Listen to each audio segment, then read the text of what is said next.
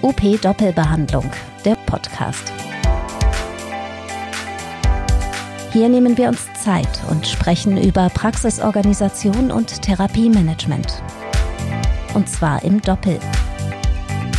Mit Politikern, Praktikern, Krankenkassen, Patienten, Ärzten, Therapeuten und Ihnen. Sage ich Hallo und herzlich willkommen zu einer neuen Folge von UP Doppelbehandlung, dem Podcast von UP Unternehmen Praxis. Mein Name ist Ralf Buchner und ich begrüße ganz herzlich. Und mit mir ist heute, ich bin heute nicht allein, sondern ich habe nicht nur einen Gast, den wir gleich vorstellen, sondern ich habe vor allen Dingen einen Kollegen, der viel fitter ist als ich, weil er Physiotherapeut ist, nämlich Matthias Schramm. Hallo Matthias. Hallo Ralf, moin. Und Matthias hat einen Kollegen, mit dem er zusammen, habt ihr zusammen studiert? Wir haben zusammen an der Fachhochschule in Kiel unser Physiotherapie-Bachelor gemacht, ja. Ja, genau. Also, ja, du hast einen Kollegen eingeladen und wir wollen uns heute mit dem Thema Karrierewege beschäftigen und zwar mit dem Fokus auf den Karriereanfang, also Übergang von der Ausbildung zum Beruf.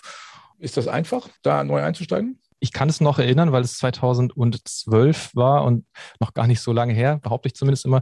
Naja, doch schon, es ist sehr herausfordernd. Man ist auf vieles nicht vorbereitet, wenn man von der Therapie-Schule kommt und den Alltag in der Praxis einsteigt. Genau. Darüber wollen wir reden mit deinem Kollegen. Christoph, hi. Christoph Brandenburg, hallo, moin, herzlich willkommen. Ja. Hi, Christoph. Brandenburg-Evens, richtig. Ja, mittlerweile geheiratet, aber ich glaube, die meisten würden mich auch unter Christoph Brandenburg eher dann kennen, ja. Ansonsten bist du, Christoph, äh, Physiotherapeut und inzwischen Inhaber in einer therapeutischen Praxis, die Manukura heißt, in Kiel. Und davor hast du bei der Lobinus-Schule in Kiel deine Ausbildung gemacht und an der Fachhochschule, wie schon gesagt, deinen Bachelor in Physiotherapie. So sieht es aus, ja. Und ansonsten hast du beim, was ich ganz spannend finde, hier bei unserem Kieler Handballverein, THW Kiel, in der Regionalliga selbst gespielt. Halt, halt, halt, halt. Hier bei unserem Handballverein. Das ist der maßgebliche europäische Player. Entschuldigung. THW Kiel. Wollen wir mal jetzt ja. hier, also das ist, das ist das, was der FC Bayern München versucht im Fußball zu werden. Das ist der THW Kiel schon lange im Handball. Also tatsächlich, ich habe Handball gespielt äh, in der vierten Liga beim THW Kiel und in der zweiten Mannschaft in der zweiten Bundesliga bei Altenholz. Also bis zweite Bundesliga habe ich es tatsächlich auch geschafft, aber naja, den Sprung erste Bundesliga habe ich es nicht geschafft. Da waren dann doch andere besser. Und verletzt habe ich mich auch. Und tatsächlich dann das Glück gehabt eigentlich, ich habe das mal als Chance gesehen, während ähm, meiner Ausbildung mich eigentlich verletzt und deswegen nie wieder ähm, Handball spielen können am Wochenende und dann mich auf meine Ausbildung konzentrieren dürfen. Und hatte einfach das Glück, dann mehr Zeit, mich dann auf, auf diese berufliche Karriere zu konzentrieren und dafür mich auch schneller zu entwickeln. Also vom Patient zum Therapeut. Ja, auf jeden Fall.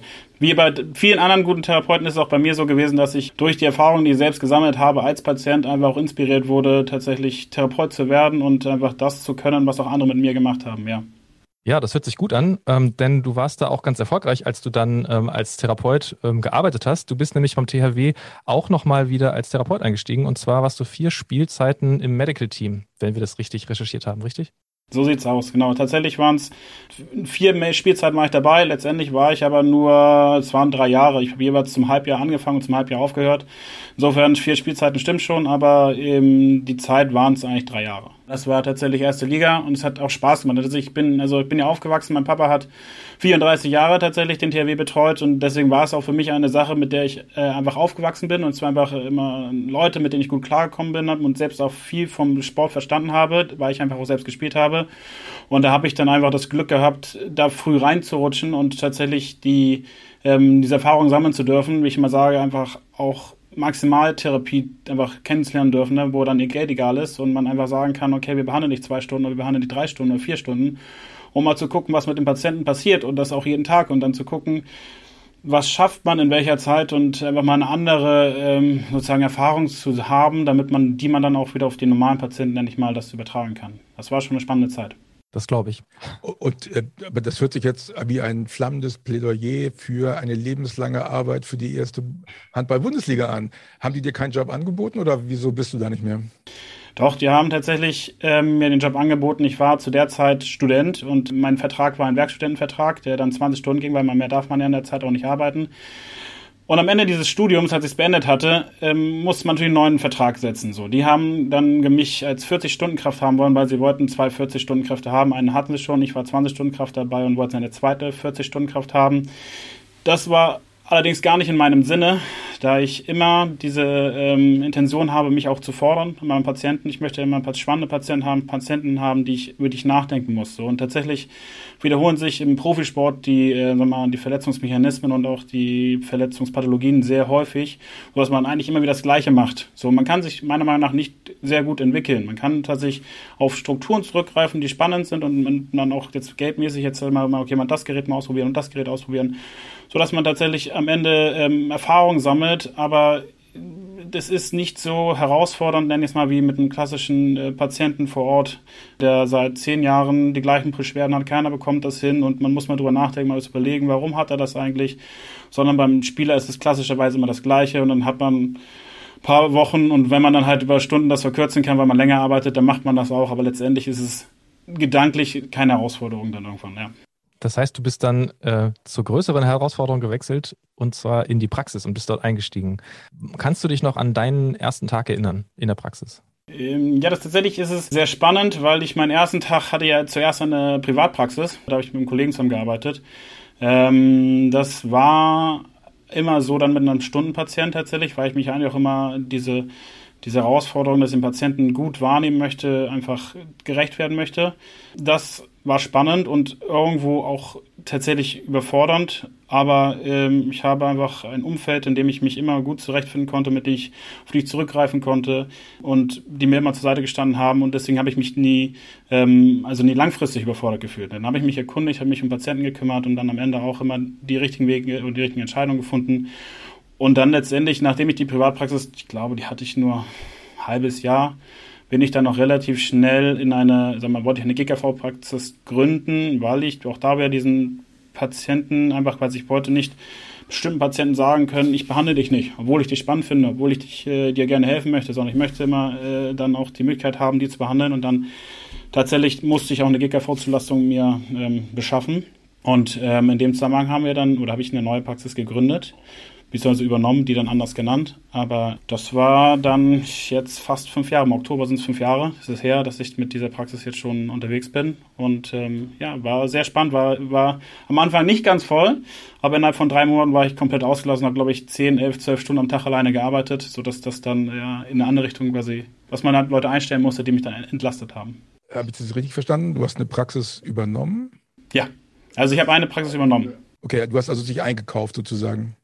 Äh, ja, genau. Tatsächlich mit einem relativ geringen Geldbetrag, weil derjenige auch einen, jemanden haben wollte, wie mich anscheinend, der einfach Lust hatte, dass genau ich das übernehme. Der Wort hat mir dann ein gutes Angebot gemacht und ähm, dass ich auch einfach nicht an, ablehnen konnte und auch nicht ablehnen wollte. Das war sehr, sehr positiv für mich und habe in dem Zusammenhang tatsächlich aber eine, eigentlich eine Massagepraxis übernommen, eine gut laufende Massagepraxis, was tatsächlich auch erstmal natürlich die Erwartungshaltung ähm, schwierig gemacht hat für das, was die Patienten erwarten, die da hinkommen. So, ne? Das musste man wirklich über Monate, Jahre letztendlich verändern, dieses Erwartungsbild und ähm, das war spannend auf jeden Fall.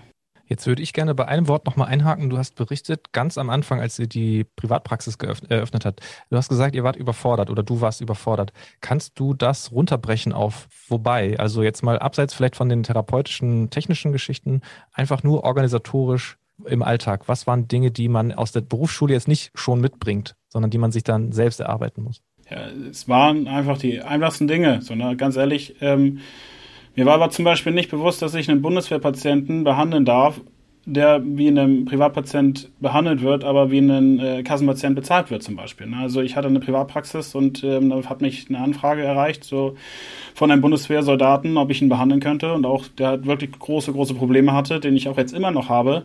Ähm, der allerdings bei mir gar nicht sicher war, ob ich ihn behandeln darf. Und da musste ich erstmal tatsächlich sozusagen Recherche betreiben, wer darf ich wie behandeln, weil ich bei meinem Wissen einfach bei Privatpatienten war. So. Und ähm, dass da vielleicht eine andere Zulassungsbedingung tatsächlich ist und es reicht, wenn man ein Physiotherapeut ist und eine Steuernummer hat, tatsächlich, dass man dann Bundeswehrpatienten behandeln darf, das war mir so nicht bewusst. So, und da geht's gerade im Bereich Zulassung, im Bereich ähm, ähm, Abrechnung, ähm, sehr, sehr äh, unterschiedliche Dinge, die man einem wirklich aufgefallen sind und tatsächlich auch, ähm, wo man nicht optimal nach der Ausbildung darauf vorbereitet war, ja. Ja, und, und wie hast du dir das Wissen dann angeeignet? Also äh, Dr. Google gefragt oder, oder Bekannte äh, oder hast du Therapeuten mit mehr Praxiserfahrung? Wie hast du dich da reingefuchst? Tatsächlich habe ich äh, auch viel über meinen Verband gemacht. Ich bin beim IFK äh, Mitglied und ähm, habe da einfach oft äh, Rücksprache gehalten, habe da oft die Rechtsabteilung angerufen und gefragt, was kann ich abrechnen und mir schon da versucht. Zwar habe ich einen Papa, der viel oder eine große Praxis hat, der aber tatsächlich hauptsächlich, ich nenne es mal therapeutische Leitung da gemacht hat und jetzt gar nicht so viel mit Kassendingen zu tun hatte in der großen Praxis. Insofern mir da auch nicht äh, keine extrem große Hilfe auf der Seite sein konnte. Da musste ich mir schon andersweitig äh, Hilfe suchen. Und für mich war dann der erste Schritt oder den, der erste Gedanke, den ich hatte, mein Verband, weil letztendlich bin ich ja Mitglied, damit sie mir helfen bei solchen Sachen. Und das ist jetzt auch eine Werbung für den IFK, weil das gut geklappt hat? Oder gibt es da, also überall, wo Licht ist, ist auch Schatten, das ist uns, glaube ich, allen klar, aber insgesamt gute Erfahrung? Ja, ich habe mit dem IFK insgesamt gute Erfahrungen gesammelt, auf jeden Fall. Ähm, ich fühle mich tatsächlich da irgendwie auch, auch wohl, wo wir natürlich sagen müssen, dass wir auch viel versuchen, auf eigene Basis das mal zu lösen. Wir, wir laufen jetzt nicht wegen jedem kleiner, kleinen Geschichte einfach dahin und sagen, ich muss mal hier und mal kannst du mal, sondern wenn wir einfach große Probleme haben, die wir nicht selbst klären können, dann schreiben wir die Leute ein. Und es geht über wirklich auch bei, bei so Tantiemenverträgen, ne? quasi Mitarbeiter, die irgendwie dann, oder therapeutische Leitung, die dann am Gewinn beteiligen muss, wie macht man sowas, insgesamt Verträge schreiben, wann sind sie gültig, wann ist Kurzarbeit, wie macht man solche Sachen, ne? das war jetzt in Corona auch tatsächlich auf uns zukam, was man ja sich überhaupt nicht mit beschäftigt hat tatsächlich ähm, und auch keinen Ansprechpartner sonst hatte, da haben wir dann schon mal die angefragt. Selbst, äh, ich habe natürlich einen Steuerberater auch den gefragt, aber das waren ja so spezifische Sachen teilweise, dass man selbst der Steuerberater dann nicht zwangsläufig immer alle, Fragen, alle Antworten hatte. War das ein Thema? War Corona für euch ein Problem? Naja, es war insofern ein Thema auf jeden Fall ähm, weil wir innerhalb der, des, des ersten Lockdowns eigentlich die zweite Praxis gegründet haben. Ne? Ich habe einen zweiten Standort gegründet im Januar letzten Jahres so und habe zum ersten, zweiten, ersten, dritten, ersten, vierten Vollzeit eingestellt. Und äh, sag mal, Mitte März kam dann der Lockdown und dann haben wir einfach mal Kurzarbeit an, äh, sozusagen anordnen müssen. Und das, obwohl wir natürlich, also wir haben gute Therapeuten, wir haben einfach auch ein Umfeld, mit dem wir mit vielen Ärzten Kontakt kamen, aber das einfach war einfach so eine Praxis aus dem Boden zu stampfen, die jetzt plötzlich jetzt schon mittlerweile sieben, sechs Therapeuten sind wir jetzt hier, ähm, die wovor es gar keinen Praxisstandort gab, also nicht, dass man irgendjemand von uns wusste oder sowas und das dann alles in diesem Zusammenhang zu machen, war dann schon schwierig, auf jeden Fall, ja. Ja, das war, glaube ich, für viele Praxisinhaber und Praxisinhaberinnen in Deutschland ein großes Thema, gerade wenn man dann gründet oder Praxiseröffnungen in der Zeit legt. Das ist natürlich aber vielleicht ist manchmal solche Herausforderung auch besonders äh, lehrreich im Nachhinein, dass man dann äh, manche Dinge vielleicht einfach mit schneller, mit mehr Geschwindigkeit lernen und äh, anwenden muss. Ja, wir haben zumindest gelernt tatsächlich, ähm, wer welche Aufgabe intern im Team macht. Ne? Also wir haben einfach da Strukturen geschaffen, ne? wer sich um was gekümmert hat, weil ich zumindest auch derjenige war, der noch die größte Nachfrage hatte und ich kann dann ja nicht in dem Moment, wo ich Nachfrage habe, aber gleichzeitig noch drei, vier, fünf, sechs, sieben andere Dinge machen muss, ähm, einfach meinen Patienten wegschicken, obwohl ich der einzige Therapeut, nein, nicht der einzige, das ist nicht Quatsch, aber ganz am Anfang einer von zwei Therapeuten, die voll ausgelastet waren, mich dann rausnehmen und sagen, okay, nee, ich behandle euch nicht, ich muss hier andere Dinge machen, sondern dann mussten wir einfach Strukturen schaffen, wie welche ähm, Aufgabe erledigt wird. Ne? Und das äh, zumindest auf der organisatorischen Ebene auf jeden Fall viel gelernt. Ja. Wie, wie viel machst du jetzt organisatorisch? Wie viel machst du per am Patienten? Ja, ich bin am Patienten, bin ich 34 Stunden ähm, und alles drum herum. Naja, also das ist kann, man ja nicht messen, ne? Man kann es auch nicht in Wochenstunden messen, aber tatsächlich mal geschätzt übers Jahr pro Woche fünf, sechs Stunden. Also irgendwie Richtung 40 Stunden komme ich immer. Ähm, sei es nur mit Mitarbeitergesprächen, mit ähm, Planung, wie geht's weiter. Wir haben tatsächlich jetzt auch nochmal vor, wieder uns 180 Quadratmeter zu vergrößern. So, auch das muss geplant werden die Baupläne zeichnen, Dinge sich angucken, was kommt da rein, wie kommt es da rein, was wird verändert, mit den Vermietern sprechen, so alles drumherum sind wir mit Sicherheit pro Woche immer bei 40 Stunden. Aber letztendlich das, was mir auf jeden Fall sehr geholfen hat, wo ich auch sehr dankbar bin, dass meine äh, Frau mir da einfach hilft und auch mich unterstützt und tatsächlich die eigentlich noch mehr in der Organisation viel besser ist als ich. So, ich glaube, ich bin ein vernünftiger Therapeut und ich kann auch konzeptionell äh, mir Dinge ausdenken, aber tatsächlich die Durchführung und die sinnvolle, strukturierte Durchführung äh, ist tatsächlich bei meiner Frau besser aufgehoben, die auch eher Projektmanagerin ist und da dann einfach ein gutes Team bilden. Ah, also hast du richtig geheiratet. Definitiv, ja. Das ist ja auch eine Frage der Karriere dann, wie man. Auf jeden Fall, das war für der richtige Weg. Der hat mir eher geholfen, auf jeden Fall, ja. Man muss ja immer, man muss ja immer seine Stärken und seine Schwächen kennen. Das ist das, was ich auf jeden Fall immer Leuten mitgebe. Wenn man nicht weiß, wenn man etwas nicht gut kann, dann muss man das sich auch eingestehen können und dann halt versuchen, dafür einfach auch Lösungen zu finden. Niemand kann alles. Niemand kann perfekter Therapeut sein und gleichzeitig überragender Organisator sein. Ähm, und man muss auch mal seine Stärken und seine Schwächen sich äh, selbst anerkennen und dann auch für die Schwächen tatsächlich eine Lösung finden, wie es bestmöglich funktioniert. Wahre Worte. Ich will noch einmal zurück zum Thema Berufseinstieg und vielleicht auch gerade auf das Thema Ausbildung. Ähm, du hast jetzt ganz viele Dinge erzählt, die herausfordernd waren nach der Berufsausbildung und ich glaube, uns allen ist klar, man kann in den drei Jahren Ausbildung nicht alles lernen, was danach kommt. Aber jetzt einfach mal im Hinblick auf das, was du jetzt im Nachhinein brauchtest und auf die Ausbildung. Wie gut würdest du die Ausbildung bewerten? Vielleicht auch mal besonders auf das Thema ähm, Berufskunde. Es wird ja durchaus auch, was das angeht, Inhalt vermittelt. Zumindest sollte es. Steht in der Berufs- und Ausbildungsordnung.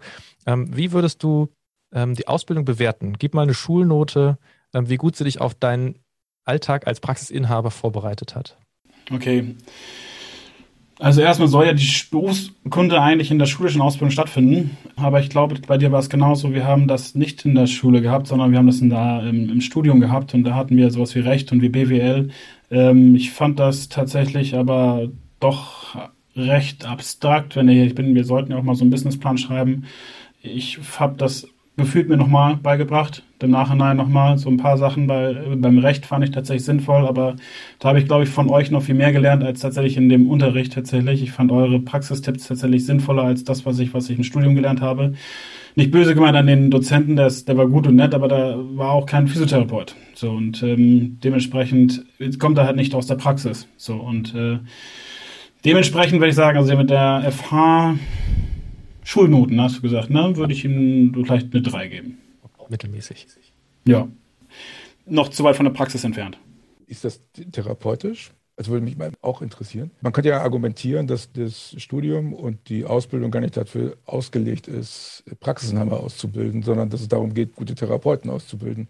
Gelingt das dann in der Ausbildung aktuell? Also tatsächlich, auch da würde ich wieder trennen. Ähm, die Berufsschule innerhalb dessen, was sie kann, möglich machen soll, machen vernünftige Ausbildung. Aber natürlich ist es weit von dem, was ich von meinen ähm, Mitarbeitern langfristig erwarte. So, weil ich einfach, äh, einfach eine Praxis haben möchte, die sehr umfassend und sehr ähm, weit einfach ein großes Spektrum an, an, an Therapien noch anb äh, oder abbildet. Und da sind die einfach natürlich weit weg grundsätzlich fand ich im Studium, was sehr, sehr gut funktioniert hat, ist ähm, sagen wir, dieses kritische Reflektieren. So, ne, dass man Therapien ähm, sich mehr selbst sozusagen wieder nachhakt, funktioniert das, hat es funktioniert, wie schnell muss eine Therapie Wirkung zeigen, wenn sie sinnvoll ist. So Differentialdiagnostik, äh, Clinical Reasoning haben wir in vielen Bereichen einfach mit Herrn Mommsen äh, tatsächlich auch gemacht und das habe ich immer als sehr, sehr positiv mitgenommen. Leider ist er ja aufgrund seiner, sag mal, seine Tätigkeiten oft auch anders eingebunden und tatsächlich nicht immer da. Letztendlich die Stunden, die er aber dann gemacht hat, die waren qualitativ extrem hochwertig. Ja. Okay, aber wir haben jetzt ja auch gerade gesagt, du hast mittlerweile als Inhaber selber auch Therapeuten äh, und Therapeutinnen eingestellt. Glaubst du, dass sich das verändert hat seitdem? Also wie gut die Ausbildung auf den Alltag vorbereitet? Jetzt von dir bezogen auf die Leute, die du jetzt fast zehn Jahre später einstellst. Sie sind ja ungefähr zehn Jahre jünger. Also tatsächlich habe ich keinen großen Unterschied festgestellt. Ich habe äh, auch gerade im Hinblick auf dieses Interview nochmal mit ähm, sowohl mit meinem jüngsten neuen Mitarbeiter, der wirklich tatsächlich erst vor Monaten die Ausbildung gemacht hat, gesprochen und auch mit den Schülern. Wir haben dann doch jetzt seit kurzem quasi Physiotherapie-Ausbildungspartner und dafür ähm, Praxis von Lobinus. Tatsächlich hört sich das alles noch sehr so an, genauso wie ich es eigentlich noch vor zehn Jahren miterlebt habe. So und das, das, was ich tatsächlich am meisten mitbekommen habe, wenn ich das richtig verstanden habe, dass tatsächlich die Schüler in, äh, in Damp schon nicht nur Schulgeldfreiheit haben, sondern auch schon eine Bezahlung bekommen. So, das finde ich tatsächlich sehr gut. Ich finde es sehr gut, dass da einfach erstmal diese, diese Hürde genommen wird, dass selbst Leute, die halt Bock haben, und das finde ich das Allerwichtigste in unserem Beruf, dass Leute Lust haben, Menschen zu helfen, Lust haben, da diesen Beruf zu erlernen und Spaß daran haben, dass sie nicht daran gehindert werden, weil sie es nicht, nicht leisten können. Und das finde ich darf einfach nicht sein. Das sollte in keinem Beruf in Deutschland so sein. Und ähm, deswegen auch nicht in der Physiotherapie. Und deswegen sollte man zumindest eine gewisse Entlohnung, finde ich auch sinnvoll, tatsächlich auch in der Ausbildung bekommen. Aber ja, es ist tatsächlich nicht so, dass es große Entwicklungen gegeben hat. Ich kann das natürlich im Detail nicht sagen, weil ich einfach nicht in den Unterricht dabei bin, aber das, was ich sozusagen gefragt habe und was ich mir bei meiner Ausbildung vielleicht auch ein bisschen mehr gewünscht hätte, ähm, das hört sich sehr danach an, dass es fast noch genauso wäre. Das ist, äh, wir haben bildungspolitisch, das ist, gehört ja zur Bildungspolitik dazu. Ja, und wenn man mal schaut, wie, also von wann, vielleicht kleine Quizfrage, von wann ist die aktuell gültige Ausbildungs- und Prüfungsverordnung für Physiotherapeuten, weißt mhm. du das? Mhm. Schätz mal. Ja, ich bin der Meinung, dass das, glaube ich, 92 oder 93 war. Ist das korrekt? Aber es hat sich seitdem auf jeden Fall nicht viel verändert. Nein. Oder das ist so, wenn, wenn du in, zu einem Elternabend in eine Schule gehst und dann denkst du, huch, das sieht ja genauso aus wie bei mir vor 50 Jahren. Also das ist schon, mhm. äh, das ist schon erstaunlich. Da passiert wenig. Ähm, die Frage wäre ja, warum da wenig passiert. Was glaubt ihr? Hättet, ihr, wüsstet ihr denn gerne, wie ihr es hättet? Also was müsste dann passieren, damit das gut läuft? Ja, tatsächlich, das allererste, es muss ja wirklich erstmal ein Rahmen gebildet werden, in dem man das machen kann. So, ne, natürlich, sie sind ja in die Ausbildungsordnung bis zum gewissen Maß auch gebunden.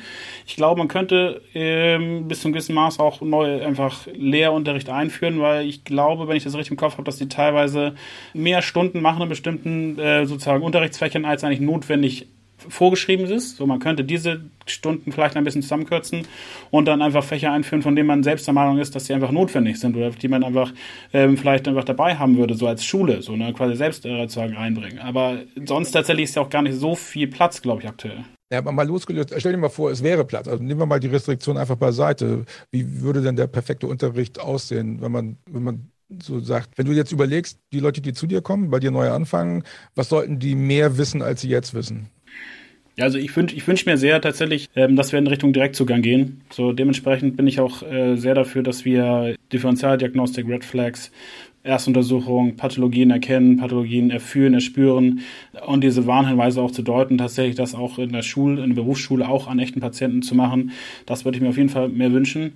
Allerdings sind das, das sind ja therapeutische Geschichten und was man im, im, im organisatorischen Bereich würde ich wahrscheinlich eher dann nochmal Richtung äh, vielleicht Soft Skills, also dass man tatsächlich einfach die Art und Weise Kommunikation, was ja auch bei den Ärzten tatsächlich gefordert wird, tatsächlich, dass das ein Bereich ist, der, der extrem wichtig ist. Ne? Sowas wie Erwartungsmanagement mit dem Patienten, quasi wie geht man denn um, was, was erwartet der, was, also wie kann ich eine Erwartung schaffen, die realistisch ist, ne? dass mein Therapeut mich nicht oder mein Patient nicht mich schlechter einfest äh, oder wahrnimmt, als ich es eigentlich bin. So dass ich gute Arbeit leiste und er aber auch merkt, dass ich tatsächlich gute Arbeit leiste. Solche Sachen tatsächlich, Kommunikation, mit dem Menschen, mit dem Patienten mitgehen, den mitnehmen, den auf eine, vielleicht auf eine Art und für seine Reise zu nehmen und ihm auch zu sagen, okay, das wird ein schwerer Weg, das wird ein langer Weg, aber den können wir gemeinsam gehen.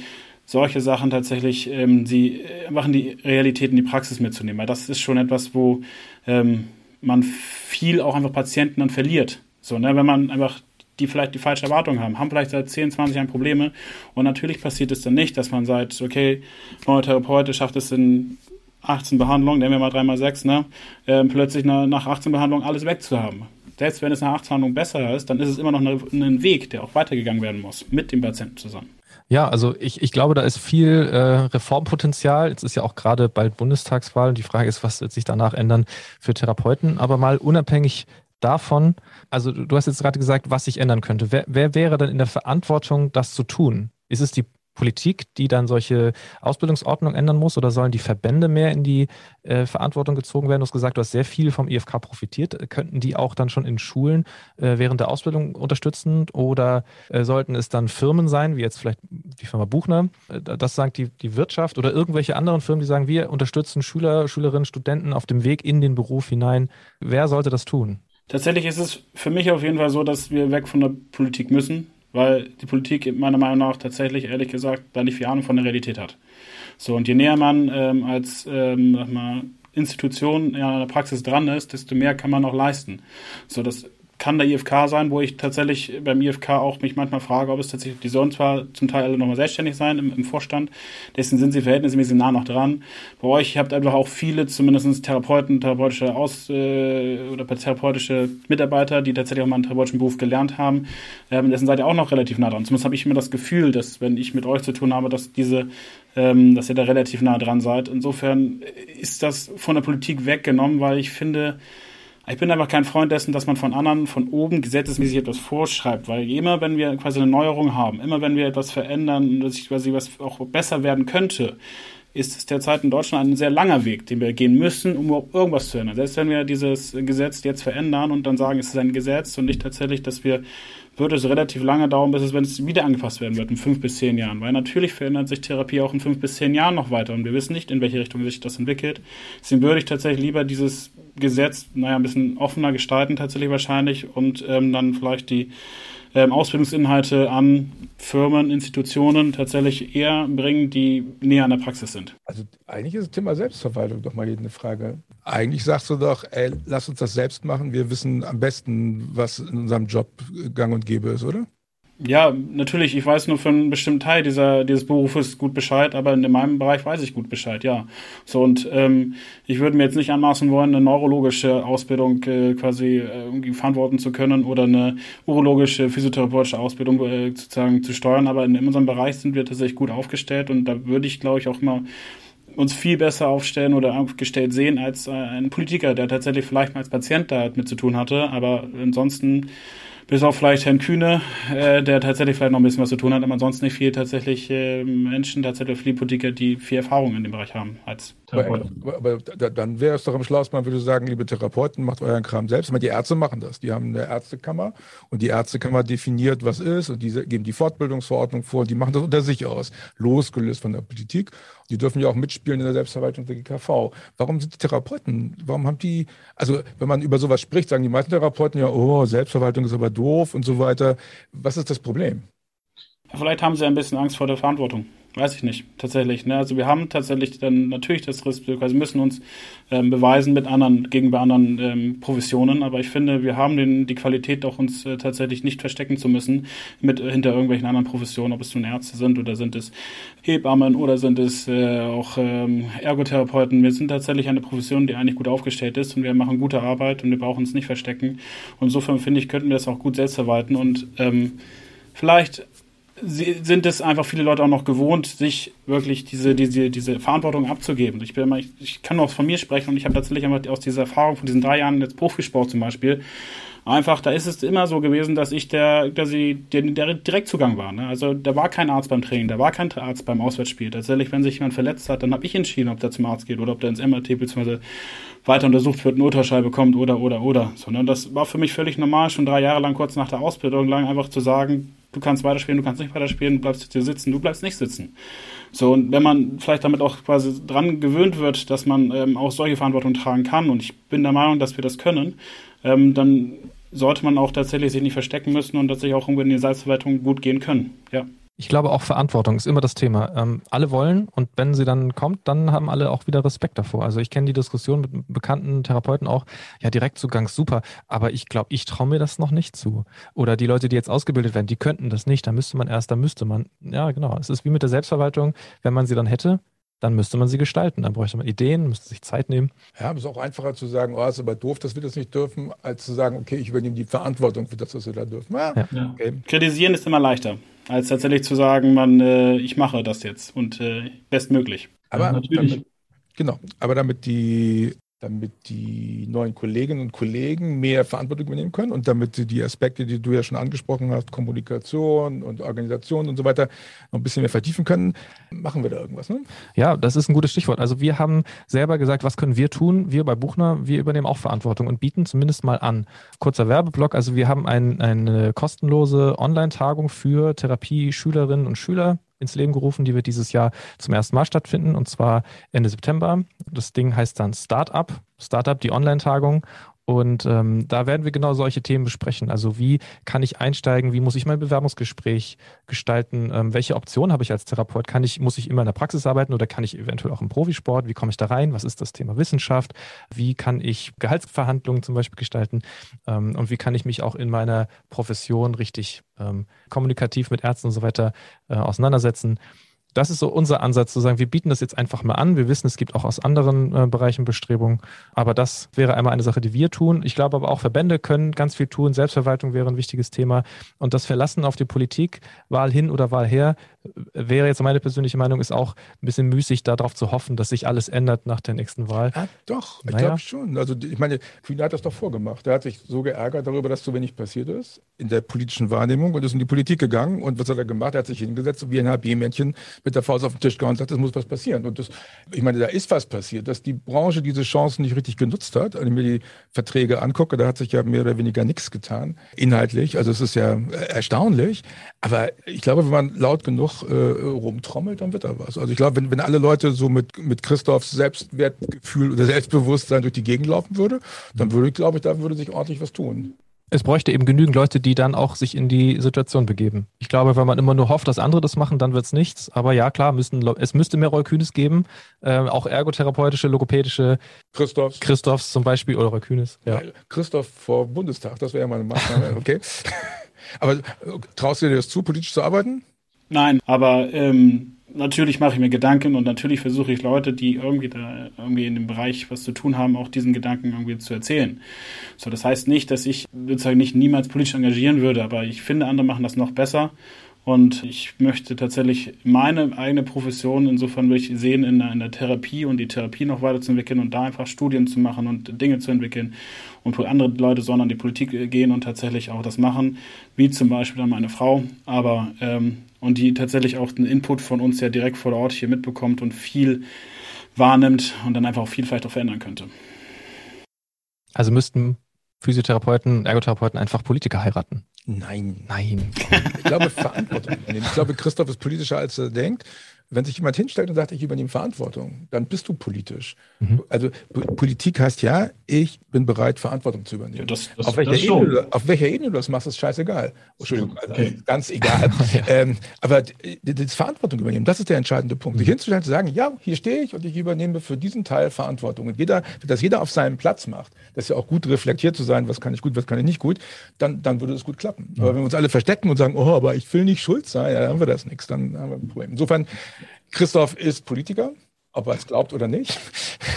Ja. ja. Zumindest, zumindest vertrete ich eine politische Meinung, das auf jeden Fall. Und ich mache mir Gedanken. Das äh, würde ich auch immer so nach außen transportieren. Ja, und ich finde, du hast gut zusammengefasst, du hast gut erzählt aus deinem Alltag und das kannst du ja, also man kann nur das berichten, was man selber erlebt und ähm, ich finde, wir haben einen guten Einblick darin bekommen, was du von deinem Berufseinstieg bis zu deinem jetzigen ähm, aktuellen Status als Inhaber einer Praxis ähm, was du so an Herausforderungen erlebt hast, wie du dir Hilfe geholt hast und wie du glaubst, dass oder was du glaubst, was sich ändern könnte in der Ausbildung und grundsätzlich auch, ähm, wie junge Leute auf dem Weg in den Beruf besser vorbereitet werden können. Gut, dann sage ich erstmal Dank an dieser Stelle. Ja, vielen Dank, Ralf. Vielen Dank, Christoph. Vielen Dank euch beiden. Und dann schönen Tag euch. Frohes Schaffen. Willst du noch, ähm, willst du noch einen Werbeblock für deine Praxis? Suchst du noch Therapeuten? Tatsächlich. Es ist so, dass wir in ähm, nächsten Jahr habe ich 180 Quadratmeter dazu bekommen, sieben, sieben Räume nochmal dazu bekommen, die natürlich noch nicht ausgelastet sind dann, aber ich, ich sag mal, ich möchte gute Leute haben und das ist mir ganz wichtig und ähm, jeder darf sich bewerben, selbstverständlich, ähm, und jeder wird angehört und wer Lust hat, Teil von Manukura zu sein, der darf sich bewerben und ich würde mir das natürlich alles angucken. Das heißt, Kieler Physiotherapeuten an der Lobino-Schule, die jetzt zuhören und im zweiten Jahr sind, die sollten sich den Namen Manukura irgendwo hinschreiben und nächstes Jahr mal schauen. Immer gerne. Auch, auch die aus anderen. Das ist gar nicht das Problem. Die dürfen, wir sind immer äh, offen für, für gute Therapeuten und für Vollbluttherapeuten. Das ist tatsächlich alle, alle suchen. Das ist immer wieder ja, zukünftig. Tatsächlich, also kurzlich, wir haben auch schon Leute gehabt, die wir nicht nehmen konnten, obwohl sie sehr gut waren. Aber es ist natürlich, äh, das sage ich ja, deswegen finde ich mal, das ist ein wichtiger Punkt, dass man ähm, diese Leute ranführt und dass man die auch bezahlt und dass das, diese Einstiegshürde darf nicht so groß sein. Ja gut, das stimmt. Ein schönes Schlusswort. Vielen Dank nochmal. Genau. Und danke, dass Sie zugehört haben. Und dann bis zum nächsten Mal. Tschüss, Christoph. Tschüss. Tschüss. Das war UP Doppelbehandlung der Podcast rund um Therapie und Praxis. Zu hören auf op-aktuell.de sowie überall dort, wo es Podcasts gibt.